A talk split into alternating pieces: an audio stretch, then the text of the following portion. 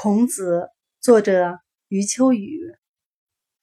孔子开创了中国语录式的散文题材，使散文成为一种有可能承载厚重责任、端庄思维的文体。孔子的厚重和端庄，并不独言笃心，而是仍然保持着一个健康君子的斯文潇洒。更重要的是，由于他的思想后来成了千年正统。因此，他的文风也就成了永久的楷模。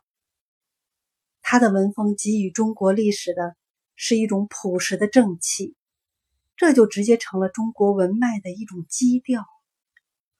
中国文脉蜿蜒曲折，支流繁多，但是那种朴实的正气却颠扑不灭。